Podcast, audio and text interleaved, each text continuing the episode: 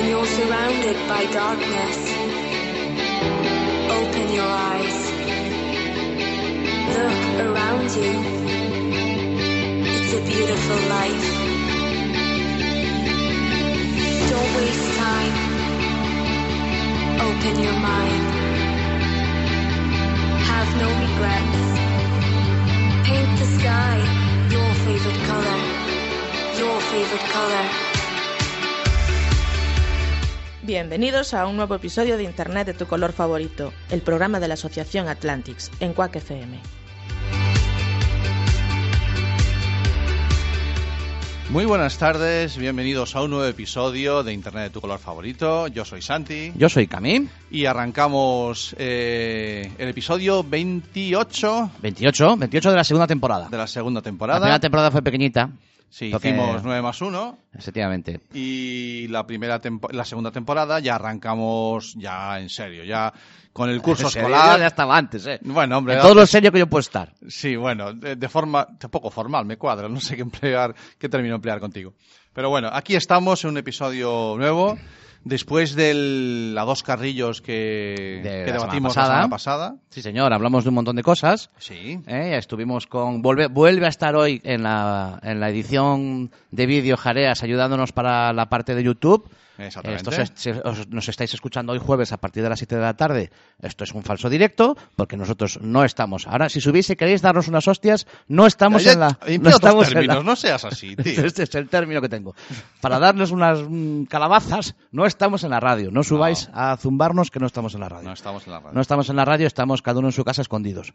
para, para poder, para que sepáis que estamos merecer haciendo esto. mereces. Y, y hoy estamos, eh, lo hemos grabado y lo, lo vamos a lanzar a las 7 de la tarde en directo. Vosotros lo escucháis en el directo vuestro. A las 7 de la tarde en el 103.4 Ah, de FM. ¿Y dónde más pueden oírlo? Y nos podéis oír pues en la página web en directo de Quack FM. Bien, ya, va- ya van progresando. Ven ustedes como Cami, el Cami de hace un año casi, ya dice que nos pueden ver en una página web. Bueno, me gusta, me gusta. Claro, claro, locura. claro. Nos pueden ver en YouTube, nos pueden ver, escuchar en Spotify, nos pueden escuchar en los podcasts que tenemos colgados en, Eso en después, Google. efectivamente. Después, efectivamente. Muy no bien. a la vez que está a las 7 de la tarde, pero bueno, cada uno a la hora que le dé la gana. Exactamente, es lo que tiene el podcast, que es esa maravillosa, eh, no sé, recopilatorio en la nube en el que todo está y todo nos ayuda para... De momento en ebooks. En ebooks, bueno, yo, yo creo que en ebooks tenemos que seguir. De momento seguimos en ebooks. sí. ¿eh? Otra cosa es que esa- juguemos con la música Eso es. ¿m? y en vez de usar música comercial, pues mira qué bien, hemos descubierto No, y to- estamos es- presentando a todo el mundo. Es que el concepto, toda la música es comercial. Vale. Quiero decir, bien. el concepto es que nosotros eh, no llegamos a un acuerdo con SGAE No. y entonces no podemos Tampoco nos, utilizar... a ver, no nos hemos sentado. Bueno, no hemos Yo si quieres acuerdo. nos sentamos A lo hablar mejor ellos dicen, hostia, pero sois los de... Sí, hombre, sí, poned lo que queráis. Para vosotros lo que os dé la Es gana. lo que os dé la gana, Sí, pero de momento no hemos llegado ni a ese punto. Y, y estamos utilizando la música del, del caballo flaco y desgarrado. No.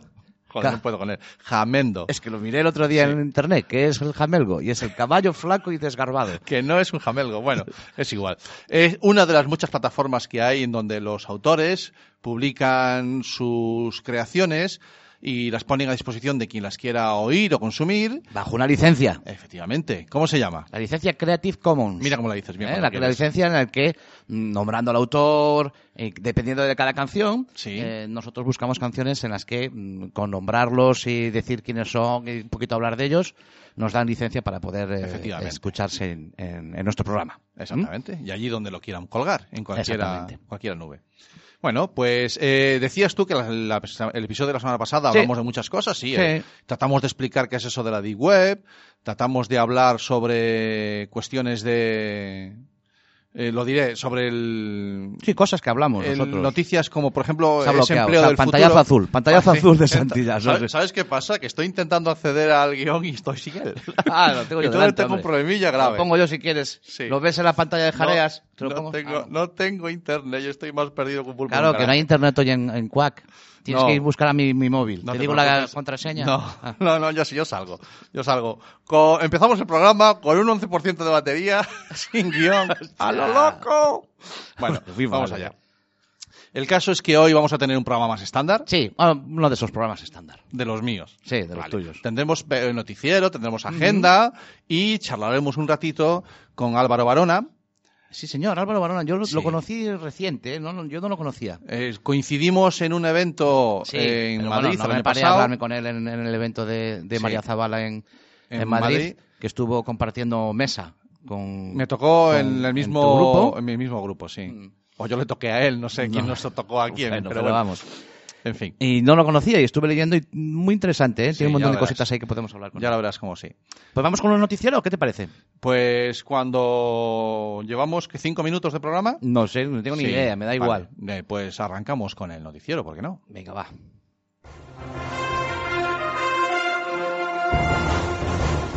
Las noticias de Internet de tu color favorito.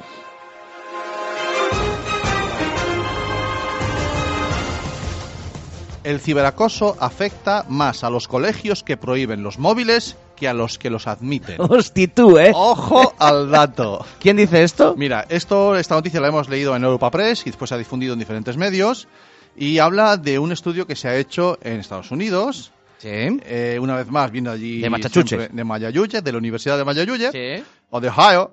Ohio. Y según revela el estudio, eh, en el Centro de Estudios Estadísticos sobre Educación de Estados Unidos, que allí donde se han prohibido los móviles han tenido más problemas de ciberacoso. Eso es. Y aquí pues vamos a hacer lo mismo. Evidentemente.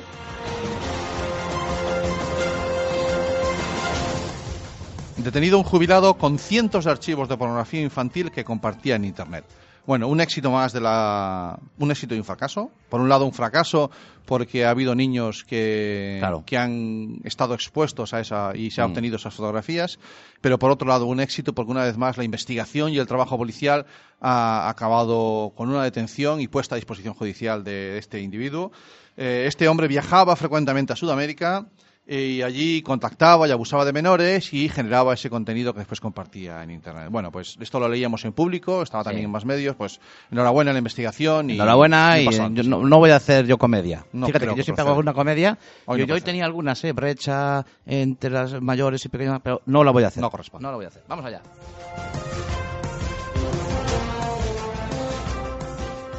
Intento de extorsión suplantando la identidad de la CIA por supuesta posesión de contenido pedófilo. Esto era, es algo similar a lo que hablábamos la semana pasada de te tengo hackeado el móvil Sí. o la- el Gmail o la cuenta de correo. Bueno, Sí, sí. pues se ha detectado un envío masivo de correos, una vez más, De la CIA. de alguien que se hace pasar por la CIA. Claro, desde la. CIA.com. Exactamente, la Claro, que CIA la CIA tiene una org. página para que... No, Punto eh, gal. Desde- que se meterá la CIA en cuestiones de pedofilia. Y que digo yo que, bueno, el caso es, una vez más, usar la imagen de una figura conocida, famosa, como es la, la, la agencia de, del- de, de- de información del, de Estados Unidos, para asustar a aquel que reciba el correo y que se crea que, que de verdad tienen contenido, contenido de él, de esta, de esta característica. Sí, señor. Bueno, pues a cambio pedían bitcoins, como no, que parece que se ha convertido en la moneda del mal. Y el que pica, como No vi ninguna todavía yo moneda de Bitcoin. ¿No has visto ningún No, Bitcoin? No, me ha coincidido. No tienes ninguna en el cartero, en el No, monedero. no te- Bueno, pues busca bien, que se, se cuelan. Sí, Uy, porque esto, a lo mejor desde aquel MSX que teníamos nosotros, HB10P, Se ha generado ya hasta algo. generábamos ahí bitcoins, ya no sé, ¿eh? No estaba para minar mucho. Aquello era como minar con una pala de playa. Lo mismo.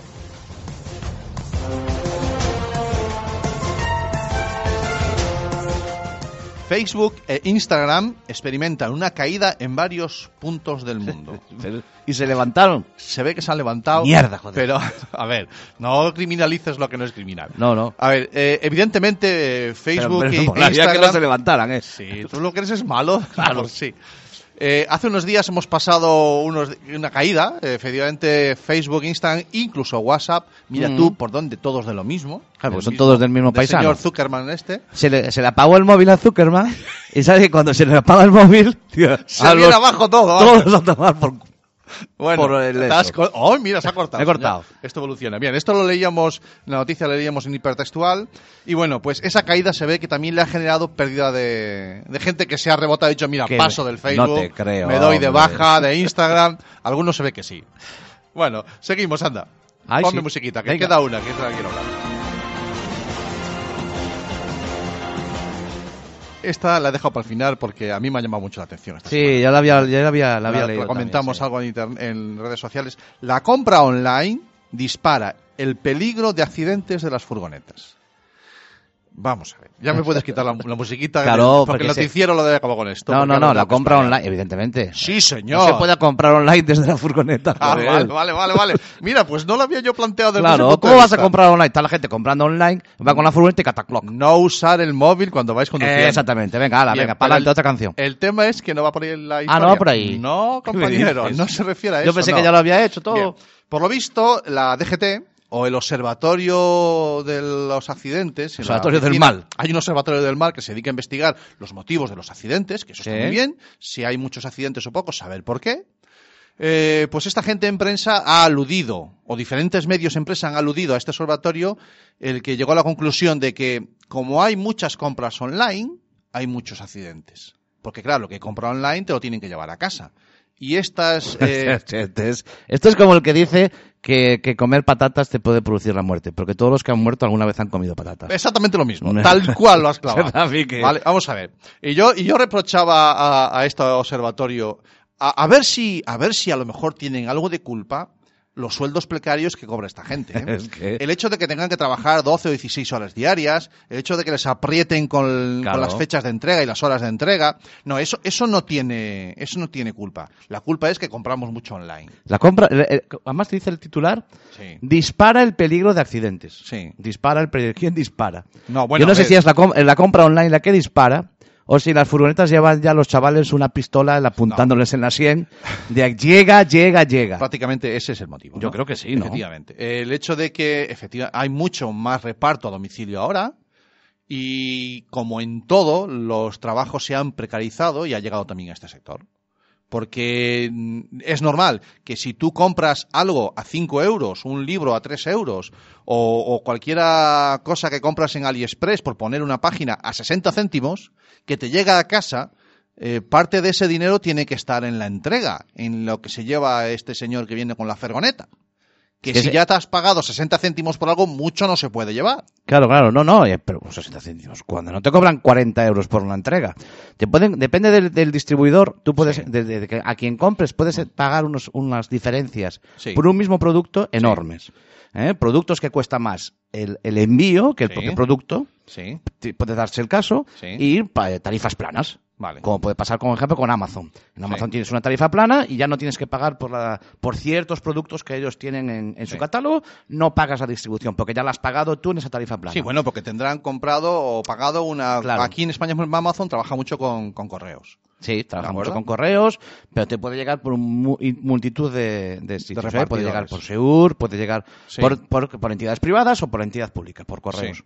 Lo que pasa es que eh, hay, yo creo que se buscan soluciones que mm, parece que van orientadas hacia eso, como por ejemplo son estos cajetines que han, que han puesto por los por, eh, por distintos puntos. Un cajetín Sí. es una- un enorme armario con 30, 40 cajones, con un lector de código de barras que tú Sí. llegas con tu móvil y allí Sí. te está esperando el paquete. Eso es, pareci- es parecido a los apartados portales que había antes. Lo que pasa es que es como más automatizado, ¿no? Ujú. Eh, Yo solo tengo una pequeña duda sobre eso, pero bueno. mm, mm, el, ¿Si la el hecho es que- ahora? el hecho no no el hecho es Ah. si no cierras el cajetín Ah, bueno, porque abrir claro. se abre solo pero cerrar no se cierra solo pero bueno esas son cosas de mi cabeza que yo a veces me quedo delante de un cajetín Sí. abierto O- mirando o- para él 10 minutos y la gente dice este está salado ciérralo y pírate Otro día eh, explicamos lo de abrir y cerrar una puerta. También cerrar la puerta con peligro de golpe de cabeza. Pero bueno, esa es otra cosa, esa es otra historia. Vale. El caso es que, que esa solución, por ejemplo, Sí. implica que ellos llegan con una serie de entregas y las hacen todas al momento, Ujú. lo que ya se considera entrega realizada cuando las ponen en el cajetín, Sí. ¿vale? Lo que pasa es que lo que yo quisiera saber si eso es repercute en que ellos cobren lo mismo por esa entrega que si te la hacen en casa. Que ese dato no lo Eso tengo. no lo sabemos. eso Ese dato no lo tengo. Porque si cobran lo mismo por entregártela en casa que por entregarla ahí, me parece un avance. Sí. Pero si no es el mismo pago por entregártela en casa que por entregarlo ahí, eh, me, me parece que lo que le estamos haciendo es la jodienda a los transportistas. Quienes Vale. pedimos para esa entrega, ¿no? Vale. Pero bueno, tenemos que recopilar información y, y, y ¿Lo apuntamos en la agenda de pendientes? Sí, sí. No sé. De, de pendientes. Dependi- dependientes no. Dependientes. Bueno, pues hasta aquí era el noticiero que teníamos preparado para esta semana y Ujú. queríamos haber dejado esta noticia para el final porque me llamaba la atención eso. O sea, no tenemos que criminalizar siempre lo digital, que parece que nos es más fácil, puede estar en, en- el- en la generación de un problema, pero no va a ser exclusivamente la solución criminalizar a la parte. Y la parte puede ser digital. que haya también, eh, ¿cómo le llaman esto que me dije el otro día? Me lo dijeron los chavales, porque el clickbait, click, click, eh, de esto, que, que tú quieran que tú cliques, entonces se hace un, un titular hasta cierto punto llamativo, ¿no? Bueno, este era quien lo, lo leíamos, país, lo leíamos en, en- bueno en No, diferentes no, no se noticias. libra, no, no, no, no se libra ningún tipo de medio digital. No, no. no, no se libra. Bueno, sea, todos los- todos, todos buscan que cliques, ¿no? Todos Al los, final, ¿no? todos los medios de prensa clásicos que se han pasado al digital, pues también tienen su sección de clickbaiting, Claro. en el que buscan el click para generar. Claro, entonces esta, la, la noticia sí llama la atención, ¿no? Sí. Eh, La compra online dispara los Claro, accidentes el de titular, furgonetas. el titular es llamativo. Parece que es un señor allí que está eh, que se llama online, Sí, que cuando sí. compra dispara a alguien. Sí, no, oye, y tiene la culpa de todos los Tiene la del culpa de mundo. los... pero no, Sí, eh. claro. Bueno, puede haber un poquito de eso también. Bueno, ¿qué, qué quieres decir? En, el- en la hora de- a la hora de, de- de escribir el titular. ¿Que busquen el clickbaiting? Un poquito, yo creo que sí. Bueno, sí, pero es que después lees la noticia Sí. y vale, sí, es cierto que han subido un 55% los accidentes de este tipo de furgonetas. Sí. El de disparar se puede entender. Sí. ¿De acuerdo? Pero, y ellos, claro, la culpa no es del, del medio. Claro, Los pero si periodistas tú- saben si tú escoger su titulas las condiciones de trabajo eh, debido al mayor, mayor aumento de, de, de movimiento ya, de mercancías. ya- ya no leo ya más. me- ya está. Ya no leo más. A partir de ahí ya no me interesa. Efectivamente. Eso es. Vale. En eso hay algo, ¿no? De eso puede callar algo. Bueno, eh, habitualmente en nuestro programa eh, tenemos eh, entre el noticiero y la agenda, que suele estar al final, tenemos la entrevista en medio. Sí. Pero hoy vamos a dejar eh, la entrevista para un poquito más adelante. ¿Quieres- Vamos a hablar de agenda ahora. Escuchamos Sí, un poquito de música, ¿quieres mejor? Me parece muy bien. Vamos a escuchar un poquito de música. Sí. Hoy no tienes ni idea de la música que va a sonar, No. ¿vale? Y yo mm, no sé si un poquito de funky o un poquito de rock. Un poquito de rockabilly. Ay, Rockabilly, me mola. Rockabilly, Sí. rockabilly español. Unos Ah, chico- un chico de Ávila, un Sí. grupito de Ávila que se llama Maldito Reloj. Maldito reloj. Maldito reloj, que Se llama el grupo. Sí, se llama el chico. el- el grupo, Maldito el de nombre, reloj de apellido. Maldito Reloj es el grupo Ah, y vale. la canción se llama Maldito Reloj. Bien. ¿vale? Y vamos a ver si. Eso nos hoy- pasa como el Pink Floyd, que se llamaba Pink Floyd el tema que no le puse a Santiago. Efectivamente, pues sí, este se llama Maldito Reloj. Y como lo ves, tiene un.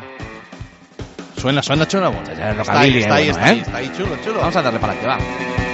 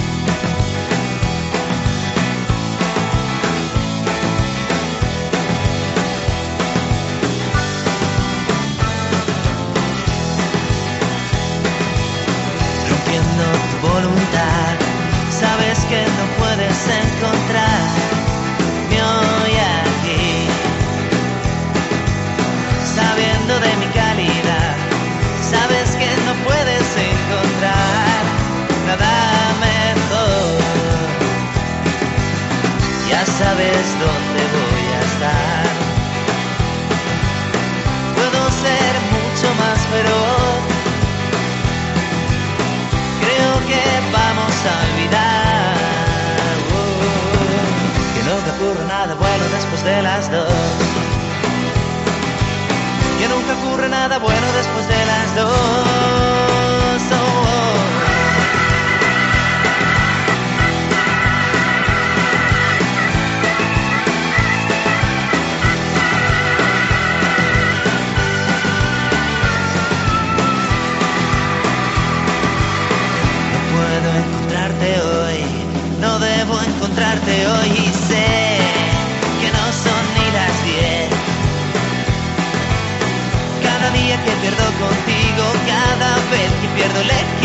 No, no es una solución.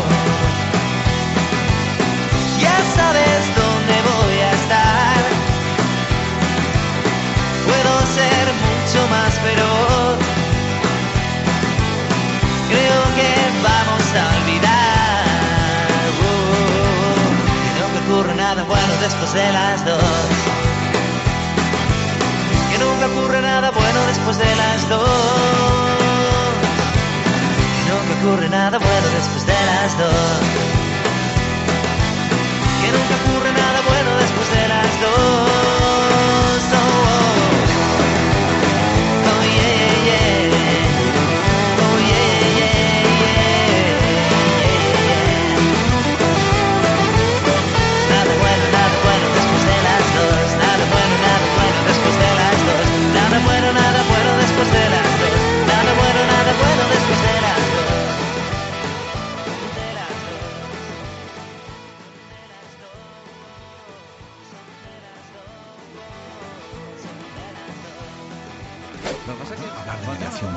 Parental. Eso es lo de los dentistas. Houston, tenemos un problema. No, Lo de no, parental. no tiene nada que ver. Mediación parental, y digo, yo, pues de lo que hay en medio de los parentales. No, déjalo estar. Recalculando. Esto es Internet de tu color favorito, los jueves de 7 a 8 de la tarde en Quack FM. Qué bien sonaba ¿eh? esto. ¿Cómo sí. dijiste que se llamaba el Este grupo se llama Maldito Reloj, desde Maldito la. Ribera del Duero. Desde ahí también se puede hacer buen rockabilly, Muy y bueno, buen rock. ¿Eh? Nada bien. bueno después de las dos. Nada bueno se puede hacer después de las dos. Vale. Bueno, ¿qué te parece antes de Esa- llamar por eso a- la puse la medición parental. Ah, bien, los bien. padres es lo que te dicen. No, pero eso no es lo mismo control parental que mediación parental. Ah, bueno, pero los padres Bueno. siempre te dicen, ¿a dónde? ¿A las vas? 3 de la mañana, ¿qué va a haber en la calle? Nada bueno después Nada de las dos. bueno. Venga, eh, vamos con la agendita que tenemos cosas chulas Sí, señor. y, y Venga, avanzamos. va, vamos allá. Esta me gusta, me gusta. Luego tengo funky para después. Ah, Un bueno. poquito de funky bueno. Español también, ¿eh?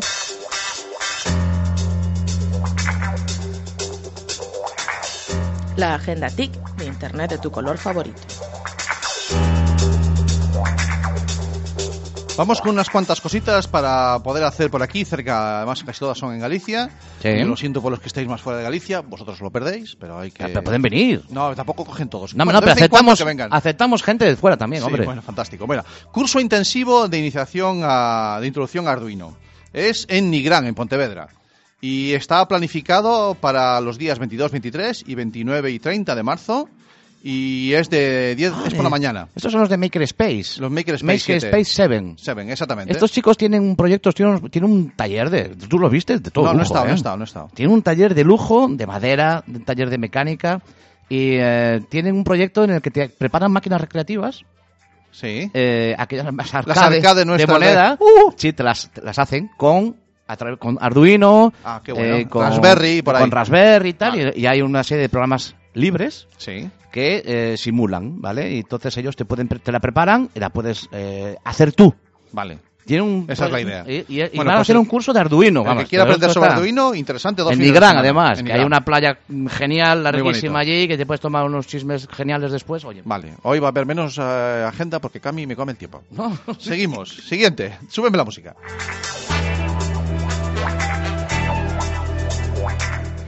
Informática para todos y para todas. Una celebración de ACM para el jueves 28 en la Universidad de A Coruña de Informática. El evento ACM Woman Informática para todos y todas eh, celebrará su cuarta edición los días 28 y 29 de marzo en A Coruña.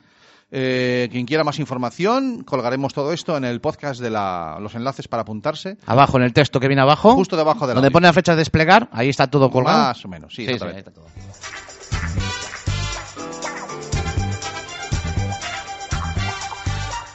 Y ahora, eh, nuestros amigos de Vigo, Congreso de Ciberseguridad, tú sabes a Hack and Beers, Hack and Beer, sí. Sí, que fue nuestra primera entrevista en el primer ¿eh? programa. Sí, bueno, en- señor, sí, en por el Skype. programa, por Skype, una cosa rarísima que hicimos. Bueno, pues esa misma semana, semana que celebramos nuestro aniversario, Ajá. esa misma semana hay un Hack and Beers. El jueves programa, el viernes Hack and Beers en Vigo En Vigo. y el sábado un Bicom, que no es un Ah, Bitcoin. Ah, No. ¿qué te, está- No. estás contando? El, el Bicom es un evento que ha organizado esta misma gente, Belén, Antonio y toda esa Sí. gente, en el que hackers de toda España nos van a explicar cómo hacen su trabajo, cómo vivir más ciberseguros a nivel empresarial, a nivel personal. Un evento potentísimo. ¿Y eso es ¿De el acuerdo? día? Es el día 13 de abril, 13 de abril. sábado. El 12 es el Hack and Beers y el 13 es el, el o sea, vamos a ver. El jueves, Programa día 11.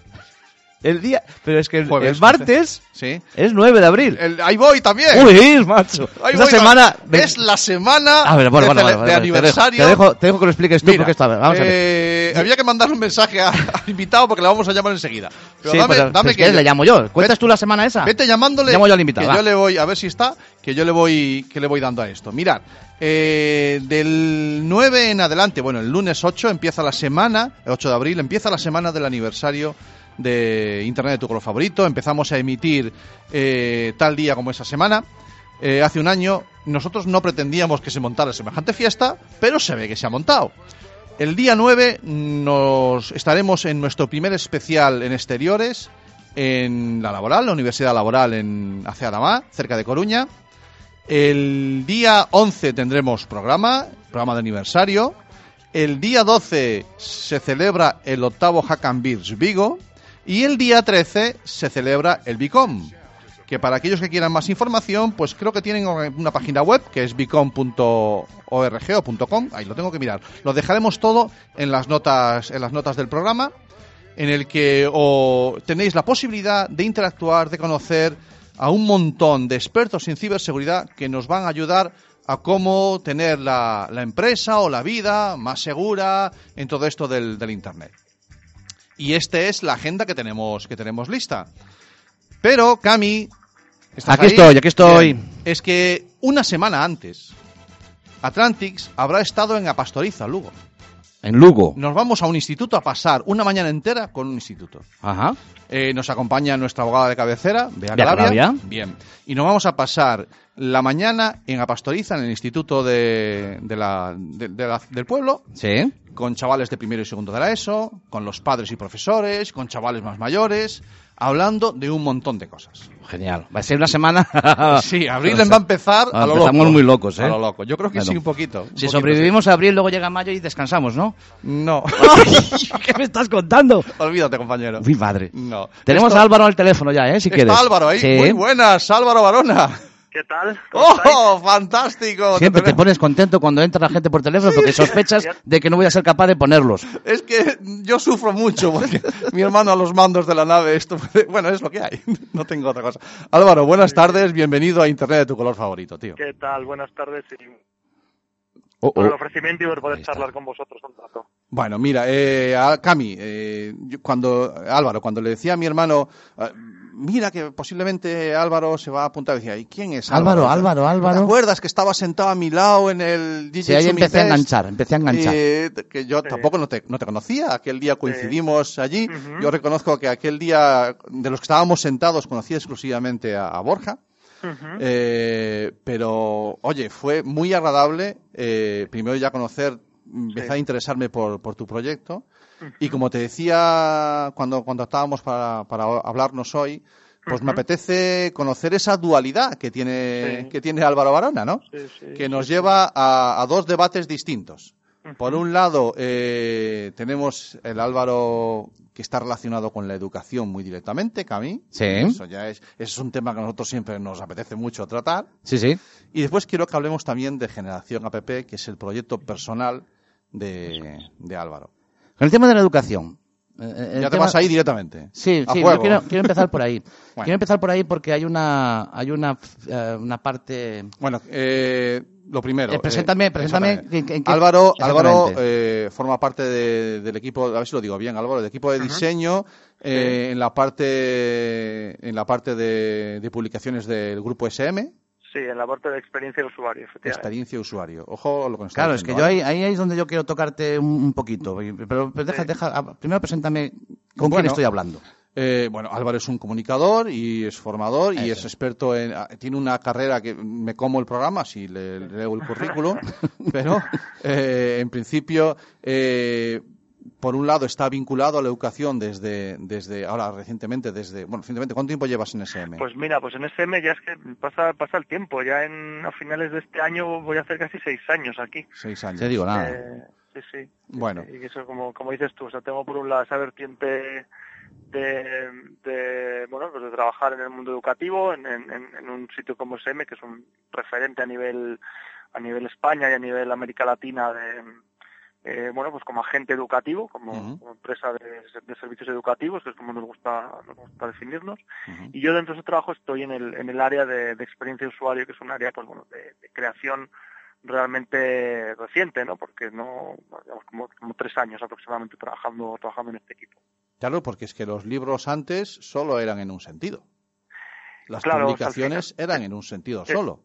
Del autor final- hacia el alumno o el profesor. Eso es, al final ese, ese cambio, pues bueno, vosotros que, que, que habláis y que divulgáis tecnología, pues lo habéis visto, lo habéis visto llegar igual que nosotros, ¿no? Al final Mm. las, las marcas tradicionales que trabajan en, en creación de, de productos educativos, pues han visto que, que todo esto ha cambiado en relativamente poco poco tiempo y que han tenido no pues que adecuar sus estructuras incorporar profesionales de otro de otro tipo y buscar eh, perfiles que bueno pues que solucionen problemas que antes no tenían no y la y la relación de los de los alumnos de los profes y de las escuelas con las pantallas que es un poco en el ámbito en el que yo trabajo Sí. bueno pues es una de esas no Vale. Eh, Hay un, hay un punto, sí, hay un punto, no, no es una pregunta. Yo, Bueno, sí. Las preguntas las suelo hacer Sí, yo, sí. Santi. Las preguntas inteligentes te las va a hacer Santi. Mira, este, hay un tema. Creo que lo estáis haciendo bastante mal. Bien, vale. Ha- Haciendo amigos. Haciendo amigos. Y ahora me puedo expli- me explico. Sí. Me explico. No, eh, eh, cuando eh, se, mm, eh, yo, yo estoy, en- yo soy padre de dos adolescentes. Uno de ellos, el, el mayor, ya va a pasar para bachiller, pero cuando empezó la ESO, eh, nos reunieron a los padres y nos dijeron, "Mm, este año no hay libros. Este año hay libros digitales. Y yo ahí me parece el primer error.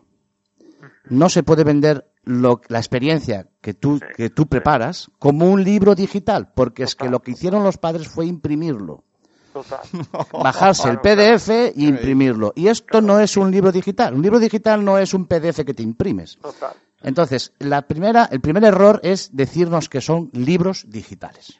Sí, yo, mira, ¿sabes lo que pasa? En, en- yo que vengo de haber trabajado muchos años en medios de comunicación, eh, me gusta mucho el, el definir las cosas e intentar llamarlas por su nombre, ¿no? Mm. Y bueno, hablo de una persona que a lo mejor conocéis, que es, que es Mario Tascón, que fue durante muchos Ujú. años eh, eh, responsable de publicaciones digitales en- tanto en el mundo como en el Grupo Prisa. Y Mario habla mucho del, del tema de los híbridos, ¿no? Y de cómo en los momentos de transición eh, pues bueno, eh, utilizamos determinadas expresiones que tienen que ver con el paradigma anterior, que sirven a la gente para comprender el paradigma actual. Eh, En los periódicos se entiende muy bien, ¿no? Sí. El mundo.es o el país.com lo llamamos periódico, Vale. cuando realmente tiene vídeos, tiene audios, Claro. tiene interacción, pero ¿por qué no lo llamamos televisión o radio? Cuando realmente esas cosas están mucho más, más cercanas a una televisión o una radio o a un periódico. O sea, lo más alejado, lo más alejado de, la interactividad es un periódico en papel. Sí. Vale, pero nos bueno, puedes hacer ¿no? crucigramas. Efectivamente, sí, sí, sí, pero bueno, o mandar las cartas al director, ¿no? Eso es. Pero, pero, en- Pero en, ya. en en digital eh, hay muchísimas más posibilidades de, Sí, interacción y, de, y de multimedia. Y lo llamamos periódico, no lo llamamos, Es más una red social casi ya que Claro, pero- periódico. efectivamente, no lo llamamos televisión, ni red, Perfecto. Claro. ni radio, ¿no? Entonces, esa transición eh, que pasó en los medios de comunicación, ya te digo, Ujú. yo he trabajado ahí 10 años y lo conozco muy de cerca, pues en la educación está yendo pues más despacito y efectivamente creamos híbridos, como esto que acabas de decir tú, que estoy totalmente de acuerdo, de llamar libro digital a, a lo que ofrecemos. Pero es que muchas veces es que realmente es lo que estamos ofreciendo, es decir, un PDF ahí puesto que la gente, encima, que es lo que me has contado tú, que la gente se lo imprime, se lo imprimen cabreados, porque les has cobrado la licencia y luego han tenido que pagar ellos la tinta de la impresora Efectivamente. y los folios y tal. Entonces al final... O, dices, se- pues, o bueno, sencillamente es consecuencia de no saber qué hacer con ese Eh, libro electrónico, porque Claro, seguimos... es que ahí, ahí vamos al segundo punto, ¿no? Vale. Vamos al segundo punto que es eh, mm, eh, los, el profesorado, eh, no sé son los educadores, pero el profesorado eh, reciben eso como la versión en vídeo, en, pantalla de un libro eh, papel. Papel. Si reciben eso y no tienen una preparación, quiero decir, un, un paso previo en el que se les puede Joder, mm, mm, eh, eh, yo no quiero decir enseñar, porque ellos son... No, también tienen que aprender. Pero ¿por qué tienen no? que aprender a usar eso, ¿no? Sí, sí. Porque si no, lo que se encuentran es que sin herramientas ellos, sin esas herramientas, ellos es- ven lo que estoy diciéndote, un libro en una pantalla. ¿Y, y Claro. grupos como SM eh, también, también hacéis ese tipo de formación hacia, hacia el profesorado? Claro, de hecho, fíjate, yo que vengo del, yo que vengo del sector digital puro, Mm. Eh, a mí es una cosa que me llama mucho la atención, el cómo cuando haces un material necesitas eh, hacer una formación, una capacitación, ¿no? En América Latina se habla mucho de capacitación al profesorado, ¿no? Para enseñar a utilizarlo, ¿no? Claro, eh, yo que trabajo en experiencia de usuario, digo, mm, la, la- el mejor producto, o sea, la mejor experiencia está creada cuando no tienes que enseñar a nadie a utilizarlo. Es decir, cuando tú hables Netflix y nadie, no ha venido un señor de Netflix a tu casa a explicarte cómo se pone la serie, cómo se guarda en mi lista, cómo se cambian los subtítulos, no, no, na- nadie, ha, pas- nadie ha hecho todo eso. En cambio, en el ámbito educativo sí que hay mucha demanda de la, de la, de la formación, ¿no? El profesorado demanda el, el cómo usarlo, el cuándo Vale. usarlo, el qué pasa cuando falla, es decir, Vale. ahí hay, ahí hay mucha, mucha demanda educativa. De hecho, bueno, nosotros ahora tenemos todo un área eh, de formación, eh, no, no, no sobre producto, pero sí sobre otras capacidades Ah, de, de cosas que demanda la escuela, ¿no? Porque, porque, bueno, al final el profesorado que se dedica a enseñar, ellos también quieren que les enseñen a ellos. Hay de muchas cosas, pues que todavía demanda, bueno, todavía y van a seguir demandando, eh, demandando formación. Hasta que la- la- el uso de lo digital se haya instaurado ya en la base de la educación y Claro. entonces llegue la, la gente a la universidad debidamente formada, que es lo, que demandamos en este programa Es que, muchas eh, veces. si no, lo que está ¿Sabes lo que pasando... echo de menos, Cami? Dime. El señor, el técnico que te venía a instalar el vídeo el vídeo VHS. Que Claro. te explicaba el Claro. botoncito, te explicaba el mando. Claro. Eso se ha perdido, tío. Sí, no, ahora, ahora te dice, mira, si quieres saber de este, te dan, te dan, porque yo hace poco me di de alta en una plataforma digital y me trajo el tío, me puso el aparato, puso la antena, puso el aparato y me dice, el manual de esto lo tienes en internet. El claro. PDF que te bajas y lo imprimes. Y ya está, no, no Claro. me dijo nada más. Bueno, Claro, sí, sí. una pregunta más retorcida, Álvaro. Sí. Eh, ¿Realmente las editoriales están, están interesadas en el libro digital? Eh, eh, vam- ¿Vamos ahí? O sea, ¿el libro, ¿el libro en papel está condenado? Pues mm, el, el- el libro en papel, o sea, En el, ámbito final educativo me refiero, Sí. ¿eh? el libro de o texto. sea, eh, por ser un poco pedante, Sí. es un driver que todavía tiene bastante recorrido. Vale. Es decir, hemos intentado, eh, eh, se ha intentado matarlo antes de tiempo. Es decir, es verdad que el consumo y que el uso del, del- del libro en papel baja y, y baja todos los años. Es decir, eh, eh, esa es una, esa es una, una tendencia que, en la que estamos, ¿vale? Pero eh, tenemos que pensar luego mucho en que la tecnología hay una cosa que es que tiene que intentar ser, ser democrática, ser accesible para todo el mundo. Y tenemos eh, zonas rurales, zonas de baja eh, conectividad y si nos vamos a América Latina ya ni te cuento. Ajá, En cambio claro. el libro, la, la bondad que tiene es que tú lo abres por la primera página y siempre está conectado, siempre funciona, siempre tiene el contenido. Es decir, que, que muchas Vale. veces lo vemos nosotros desde Vale. nuestra desde nuestra atalaya privilegiada del primer mundo, en el que tenemos 600 megas por cable y por fibra y tal, Sí. y todo nos va de maravilla. Y luego la, está la realidad de las escuelas. Es decir, eh, si la digitalización va al ritmo que va, es porque la, la, la digitalización de las escuelas no ha ido al mismo ritmo. Es decir, Ah, los alumnos tienen mucha mejor conexión en su casa que en el colegio.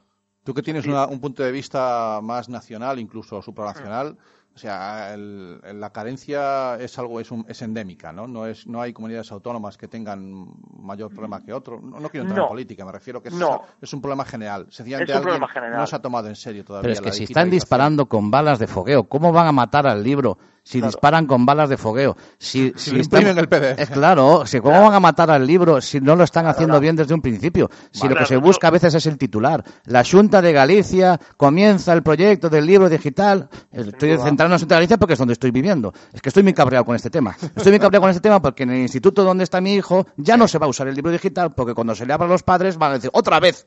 Otra vez, porque se usó dos años y se retiró. Se retiró porque no se podía utilizar el libro digital. Falta porque se pasaba a imprimir. falta el resto, Faltaba falta el resto. No se puede forzar. Entonces, disparas balas de fogueo, disparas balas que luego no vas a poder volver a utilizar. Por eso a lo mejor tan importantes figuras como, que no es por, por, porque esté Álvaro aquí, de, de- de que las empresas, las editoriales, eh, creen esta figura intermedia, la de la, del- Claro. la, eh, la interactuación con el usuario, la de recopilar Claro. la información y ver de qué manera se puede mejorar esa, esa relación usuario y, y producto de la Claro, claro. digital. ¿no? Y luego, y luego fíjate, yo creo que también hay una, una reflexión ahí, os decía, ¿no? Lo de que llamamos libro digital a lo que está dentro de la pantalla, cuando Mm. tenía muy pocas características del libro, ¿vale? Y, y no hemos terminado de dar el salto a, a cuál sería el producto, ¿no? Y ahí tenemos una oportunidad con el vídeo, ¿no? Al Ah, final, claro. eh, pues eso, he escuchado a un profesor hace un tiempo que decía, ¿no? Dice, jo, ¿cuántos alumnos eh, no, no lograron ser grandes matemáticos porque cuando su profesor estaba explicando, yo qué sé, la raíz cuadrada, Sí. pues estaban mirando por la ventana, distraídos o lo que sea, y no había un botón de, de, de volver hacia detrás y volver a reproducir al profesor, ahí ¿no? está, ahí está. Y Sí, dice, sí, pues sí. bueno, esa oportunidad del vídeo eh, la tenemos ahí. Es decir, ahora mismo tú si necesitas, y yo creo que muchos de los que somos padres ya con, con chicos en la ESO y que les tenemos que ayudar en cosas que ya nosotros no sabemos hacer, hemos recurrido a un vídeo a que te enseñen a hacer una, pues eso, una raíz cuadrada o una división. Eh, tú la has aprendido. has escondidas, a escondidas de él. Efectivamente, efectivamente. Pero esa oportunidad del vídeo es, es muy buena. Pasa que el vídeo Claro. también hay, hay que contextualizarlo en la dinámica de aula. Es decir, Claro. el libro, os decía, es muy buen driver individual. ¿Vale? Vale. En cambio, el vídeo es, es global, es un grupo, es decir, el profe proyecta, el profe proyecta y luego lo podemos eh, trabajar juntos, ¿no? Las Pues, filminas que nos ponían de pequeños. eso es, Es eso es. transparencias. El, proyector de diapositivas, efectivamente, eso es, eso es. Entonces, toda esa, toda esa, mm, eh, toda esa eh, organización del aula, que no es la misma la del aula, que no es la misma la de la casa, que no es la misma cuando trabajan en grupo, cuando trabajan solos, es decir, eh, la tecnología tiene que ir, eh, tiene, tiene que intentar ofrecer lo, me- lo mejor en cada uno de los contextos, ¿no? Y por eso nosotros cuando decimos, no, es que, jo, es que los profes proyectan nuestro libro este digital al que tú te referías, lo proyectan en la, en la, en la pantalla, en la Sí, clase. en la, la digo, pizarra. pues que esto, esto no está diseñado para, para proyectar en la pizarra. ¿Por qué no tenemos una versión proyectiva del libro Ahí está. en modelo eh, 16 El PowerPoint del libro. el PowerPoint del libro que Claro. esté secuenciado tal. Bueno, pues nosotros, por ejemplo, en, en SM, por hacer, por hacer No, pues no, tenemos un proyecto.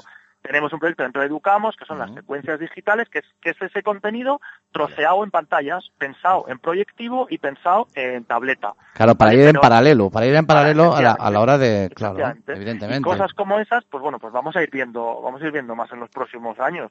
Eh, Lo que pasa pues que, que la- lleva eh, el ritmo que lleva. El sistema educativo mm, requiere de una, de una revolución que yo creo que es como que se está haciendo. Es como un, con la- es sí, un pequeño sí está, fuego sí. que se está avivando ahí, ¿no? Mm. Porque- y, y- Y ha venido y- para quedarse, ¿eh? O y, sea, a ve- esto- y- y yo creo que la, la- la conversión a digital, como le queríamos llamar, al libro de texto, va a ser fundamental. Estoy hablando en trabajar proyectos, en gamificar el aula, en todos estos términos que nos suenan un poquito raros y que califican muchas veces desde la ignorancia gente, esos centros educativos raros que hacen cosas raras. Sí. ¿De acuerdo? Ahí eh, la, la transformación digital del libro de texto va, va a ser fundamental, por lo que me estás contando.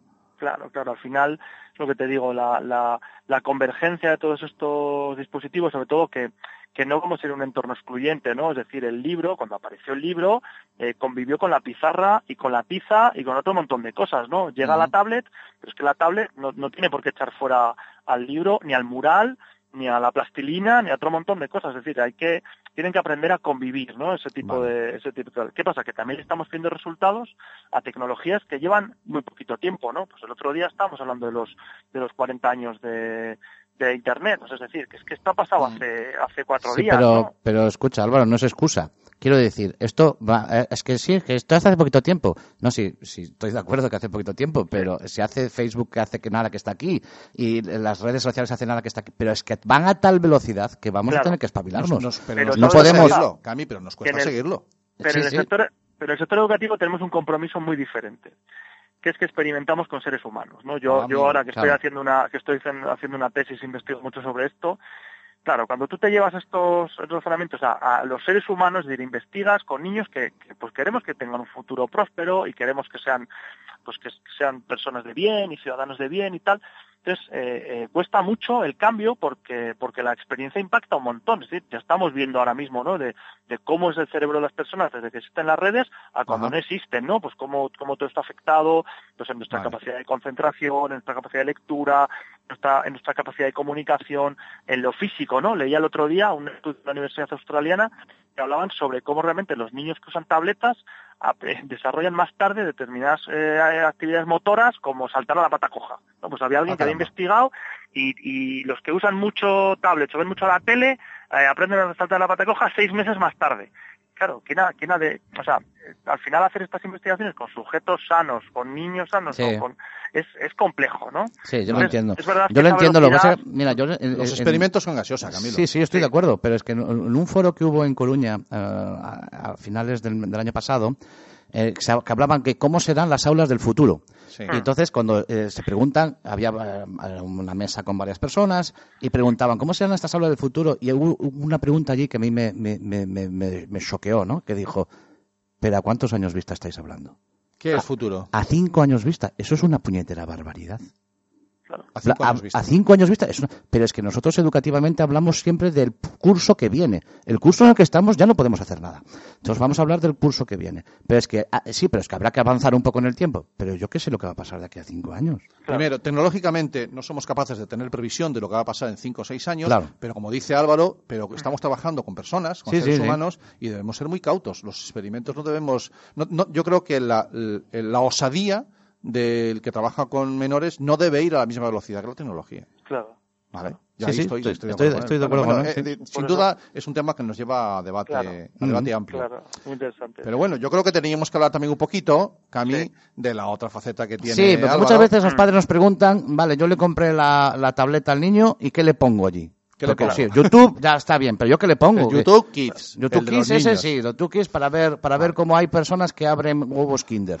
Estoy, estoy de acuerdo. Vale, yo de YouTube, pero O ver a ¿Qué- Bob Esponja. ¿qué programas le pongo? Bueno, ahí tenemos eh, una, el blog o página web de, Sí. de Álvaro, que es Generación App, en el que él eh, nos explica, Cami, y nos habla de diferentes aplicaciones, además las tiene muy bien Sí, las clasificaditas, tiene por colocaditas, temáticas, la verdad es que Sí, está, sí. está muy bien organizado, se ve que es un chico Sí. organizado. Sí, sí. Bueno, ¿cuál es la pretensión de y cómo nace Generación App, Álvaro? Pues mira, la, la verdad es que la historia de Generación Apps es muy curiosa porque mm, se remonta a 2010. Yo, en- yo en 2010 trabajaba, trabajaba, trabajaba en marca en ese momento y fue en, en junio de 2010 fue cuando sale el, el iPad. ¿no? Y, y bueno, Vale. pues, a mí por mi cumpleaños, mis, mi familia son todos, todos tan, ma- tan majos que se juntan y tal y me regalan un, un iPad, ¿no? Que siempre me, me gustaban estas cosas. Vale. Y entonces yo escribía, yo escribía un blog en, en marca sobre tecnología y tal, y se me, se me ocurrió escribir un blog, un post que se llamaba cinco aplicaciones infantiles para niños. ¿no? Muy bien. Claro, estamos hablando del, pues yo creo que fue en septiembre del 2010. O sea, el iPad tenía, o sea, en Estados Unidos Steve Jobs lo presentó en enero Sí. Sí, del- nada, de ese recién. año. El Llevaban segundo que llegó a España fue el Pálvaro. Claro, Sí, sí, no, no. A ver, bueno, de los primeros que, que, que Sí, llegaron, bueno, en, en Sí. unidad editorial los, los compraban a Estados Unidos porque ya estaban preparando el proyecto de Orbit y toda esa cosa. Ah, Bueno, pues total, que, que yo escribí ese, ese post, ¿no? Y bueno, lo dejé ahí y tal, y bueno, tuvo cierto recorrido y demás. Eh, y en 2011, a través de, yo colaboro con el festival de, bueno, colaboraba un poco con el festival de comunicación El Chupete, que lo conoceréis, Sí, un sí, festival que- de, com- de comunicación infantil, lleva ya 13 años y tal, y colaboraba con ellos, y entonces eh, Rodrigo Ron, que es el director del festival, y bueno, pues que, que es un buen amigo, me dijo, "Oye, Álvaro, ¿por qué no das una charla sobre, sobre aplicaciones para niños? Has escrito eso en tu blog y tal, y hace un ranking, una cosa tal, y entonces con total con total inconsciencia osadía pues absoluta. me subí ahí delante de un escenario, delante de 500 y pico personas, a decir las 10 aplicaciones que para niños. sea, Yo Vale. no sabía casi nada de esto. Lo pienso ahora y digo, vaya locura. Y resulta que aquello se nos fue un poco de las manos. ¿Por qué? Porque ya sabes que los rankings a los periódicos les gustan mucho, Mucho, a las mucho, teles, sí. y empezamos a salir en un montón de sitios. Las 10 apps ahí, los expertos, tal. Y eso fue como en Ah, junio bueno. del, o sea, en julio del 2011, Sí. y durante el verano yo pensé, pues lo mismo me hago un blog o me hago algo. Entonces, Para pasar el pues, rato. yo- pues para, efectivamente, para pasar el rato como hobby. Sí. Y, mm, y entonces miré, pues nombres, tal, Generación Apps. Estaba libre el dominio, estaba libre la cuenta de Twitter, la cuenta de Facebook, la cuenta de Instagram, que es una cosa muy importante cuando vas a crear una marca hoy en día. Me nota cogí- alguno que nos está escuchando. Es Sí, importante ¿no? empezar por ahí. Y me, y me cogí todo y en septiembre empecé a escribir. Y empecé Vale. a escribir con humildad, oye, leo aquí, leo aquí, leo allá, y empezó a crecer, a crecer. Y el siguiente festival, el Chupete, el blog ya tenía un poco más de consistencia y volvimos a hacer un ranking de las 10 mejores aplicaciones eh, a nivel mundial para niños y tal. Luego ese ranking, bueno, que lo, lo- ahora ya lo presentamos cada año, el del año Mm. pasado lo presentamos en el en octubre del, del 18, eh, lo hemos centrado en aplicaciones made in Spain, aplicaciones Vale.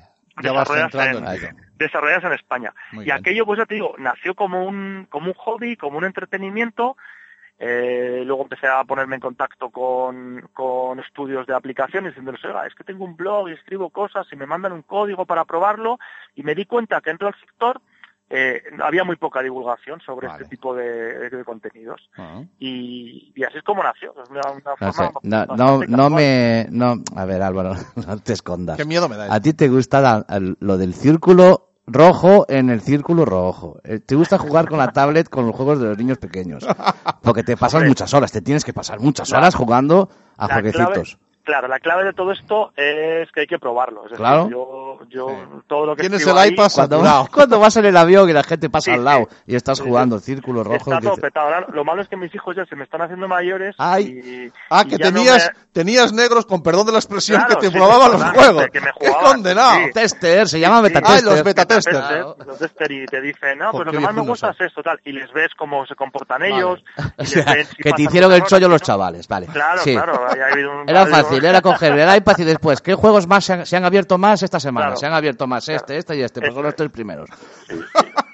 Y eso, entonces ahí, ahí, la verdad es que me ayudaron ahí un montón. Y, Hombre. Y, y eso. Bueno. Pero, pero bueno. Pues porque- ahora te no, porque- toca, ahora que qué edad tienen los tuyos, Pues, pues 13 y 8. pues ya sabes, Fortnite, Fortnite. el Sí, Apex. bueno, el, el otro día, el otro día he estado en, eh, dando una charla en Valencia en un congreso de marketing y, y en la charla puse, eh, la charla la hice sobre cinco eh, características de Fortnite que puedes llevar a tu, centro, a tu centro educativo, ¡Qué bueno! ¿sabes?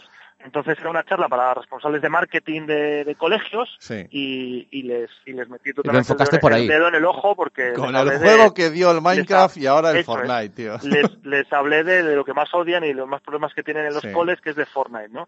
Que bueno, que eso también tiene para otra conversación. Bueno, que que Bueno, tiene. mucho- sí, que pasa que está pasado de moda ya, ¿eh? Sí, eso ya está. out. Fortnite está, Bueno, está, va, está está quemado, out. está quemado. Mi hijo me dice, eso que me dice mi hijo, está, está quemado, papá, esto ya está quemado. Esto- Sí, no ¿no? tiene futuro. Sí, hay que abrir- ahora hay que abrirse a otras expectativas, Hoy- hoy Overwatch leía- y, sí, hoy- y Apex hoy- y otras historias. ¿no? Hoy leía que Epic Games, que es la Sí. fabricante de Fortnite, eh, acaba de lanzar un, una tienda de juegos. Es decir, que ellos no se van a quedar solo con su Fortnite. Es decir, No, no, ellos claro. Ahora, tienen- ahora tienen pasta para comprar Es que otros tienen juegos. 240 millones de usuarios. O sea, es que es, sea, ¿Cómo lo tienen, ves? Sí. o sea, esto a, a Facebook, Sí, Facebook es que- tardó, tardó es- años en conseguir este volumen y estos tipos lo han Bueno, conseguido. va siendo horas de empezar a Escucha, monetizar. nosotros, hemos, sí. nosotros hemos puesto aquí a Fortnite en el programa más de una vez, no por el hecho del juego, sino Sí. por el hecho de ciertos eventos que preparan a veces. Claro, ahí sí que ha sido Que cuidado, eh, cuidado, eh, Sí, este sí. cubo, ¿cómo se rompe un cubo? El concierto que dio hace poco un DJ. entonces el, el ¿eh? Marshmallow, El sí, Marshmallow, Claro, el DJ, cuidado, esto, esto, esto es otra cosa. Eso no se había hecho nunca nada en un videojuego antes. Claro, esto es otra cosa, ¿eh? Esto Y la- estábamos hablando de otra cosa.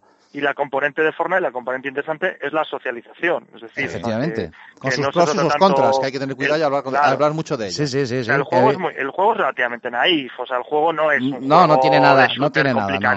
Es- pero claro, la componente social es brutal, el cómo, cómo ellos hablan mientras están jugando, cómo se Sí. preparan las Mm. partidas, Mm. entonces Como, como un chaval que acaba de dormir en la casa de su amiguito, lo digo por experiencia personal, me pide, por favor, me llevas a mi casa, que quiero jugar con tu hijo al Fortnite. efectivamente, pero si estáis aquí. Pero no será mejor jugar juntos, ¿no? Claro, no, no, es que sí, a pantalla completa, por favor. Total. En su cama, cada uno en su salón Sí, o donde sí, sea. claro. Pues sí, Sí, sí. pues sí, es, es que son formas nuevas de, atentos. de Sí, sí. socializarse y que tenemos Sí, sí. que ir asumiendo. O sea, Sí, sí. eh, yo el otro día reflexionaba con unos amigos sobre las formas de comunicarse de los chavales y yo, mira, lo que queráis, pero la que están liando con los Friday for Futures, con el tema del cambio climático, se está gestando en las redes sociales. O sea, tenemos mucho que aprender de, de Sí, ellos. sí. Les hemos puesto una herramienta en la mano Y la están usando. Hay que aprender de ellos a cómo usarla, sin duda alguna. O sea, el patio del colegio, eh, el, el de fútbol, bajo de casa, de fútbol. Te perdemos, Álvaro. Vuelve con nosotros. Ahora, ahora. ¿Sí? Ahí estás. Sí, No, sí, ahora sí, mira, sí. que- Mira, perfecto. yo creo, Cami, yo creo que Álvaro nos está diciendo que Sí, estamos gastando aquí. el tiempo ya. Hasta que aquí, le- chavales. Lo que necesitéis. Bueno, no. Bueno, lo, uso, lo uso como excusa porque efectivamente Estamos nos en tiempo quedan ya, sí. tres minutos para acabar el programa. Muy bien, y, y ha sido un placer, Álvaro. Bueno, pues nada, que se Mm. repita. Hace, hace un poco más de un año, cuando, cuando nos conocimos en Madrid, Sí. no, esto de la radio para nosotros todavía era un proyecto. Está, sí, estaba, en- Estábamos dándole estaba la vueltas, mente ahí dando vueltas. dándole ¿eh? vueltas en enero, en abril. eh, queríamos hacer un podcast, nos pusimos ah, delante del micrófono en directo. nada de podcast, esto es directo puro y duro, que, que mola más, que da más viruje. Y, y bueno, y, y- y un año después, pues has pasado por aquí. Pues qué bien. Eh, para mí ha sido un placer, para nosotros ha sido Igual un honor. un gustazo, Álvaro. contigo. Una Mm. charla súper agradable y, y con muchos temas abiertos. Sí, Claro, es que que te- llevamos tenemos a que- segunda temporada y la estamos dedicando a abrir melones. O sea, estamos viendo un poquito de qué puede ir esto Internet de, color- de tu color favorito y estamos viendo que tiene mucho recorrido. Esperemos que sí. Yo pensé que daba para dos o tres programas, Sí. pero ya Sí, casi llevamos 30, o sea que... No, no, no, llevamos 38 programas, Ah, compañero. tantos. Sí, madre. Se me ha hecho un volado, se me ha pasado así. Pasa corriendo. Qué bien. Álvaro, Pues que re- citando a María, que a ver si nos vemos en mayo, que parece que la quieren repetir. Efectivamente, a ver si María Zavala nos hace ahí de, nos hace de anfitriona y nos volvemos. Yo, volvemos esta no sabe lo que ha hecho, pero yo nosotros Sí. tenemos dos furgonetas preparadas para bajar todo Atlántico. Para Ah, bajar. sí, pues- sí, sí, pues- sí. pues Bajar, bajar con los nos micros y Eh, todo, ¿eh? Que nos llevamos la radio para allí si nos dejan en la Pues, Fundación pues, Telefónica. Pues sería, sería buenísimo, sería buenísimo. ya lo Muy verás. bien. Bueno, Álvaro, Muy bien, pues nada, arrieros somos y en el camino nos veremos seguro, sea digital, analógico, en papel O en una pantalla. muy bien, un muchas placer, gracias. caballero. Un abrazo. Un Adiós. gusto. Chao, chao. Adiós. Que nos vamos, Cami. Sí, ¿te das cuenta cómo has llegado de tiempo? Clavado. Muy bien. Sí. ¿Ya me pones la música? Eh, más o menos, ¿no? ¿Cómo? ¿Qué hora es? Yo creo que son y 25. ¿Qué va? Sí. Son las 7 y 25. ¿Tiene rima? Ah, pues entonces puedo poner una cancioncilla. Venga, bájame la música. pongo una can- Vas a poner una canción para después cerrar. Sí, puedo, poner Venga, una cancioncilla y cerrarla. Venga, que tenías dos que, canciones puestas. Pues venga, pon dos canciones. eh, como este programa es grabado, yo veo la, la duración de la grabación. La Tú duración de la ya pasó. Olvídate, no digas todos los secretos. Bueno, Vale. vamos a poner un poquito de funky. Ah, que quedaba el funky que no Sí, habías y no lo podía poner estando hablan- hablando Álvaro porque era la misma línea. Vale. Voy así. Un a fuego. On fire. Un poquito a fuego, va. Señoras y señores, un poquito de funky en internet de tu color favorito. ¿Qué te, qué- qué te parece cómo suena esto, eh? Dream Taboo. Santos Sapos. Y su canción se llama No. Ah, pues no. Pues no.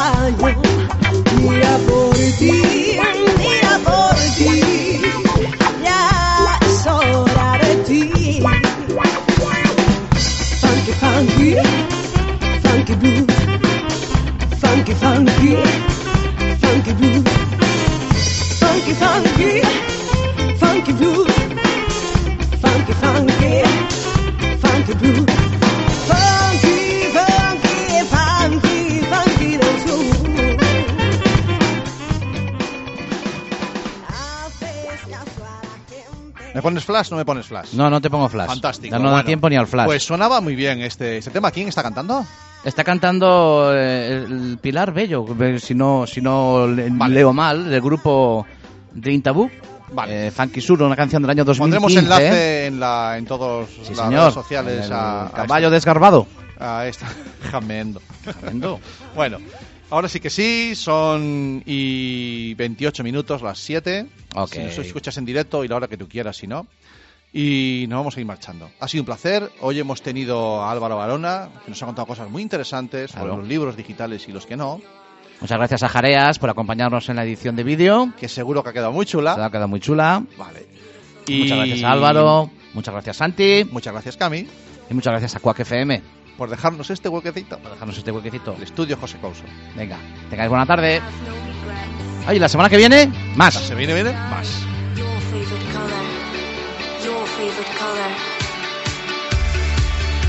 ¿Buscas un programa serio y formal en el que te hablen de tecnología? Pues que tengas suerte, porque esto es Internet de tu color favorito. Y recuerda que este episodio y todos los demás los puedes encontrar en el podcast y en nuestra página web www.asociacionatlantics.org.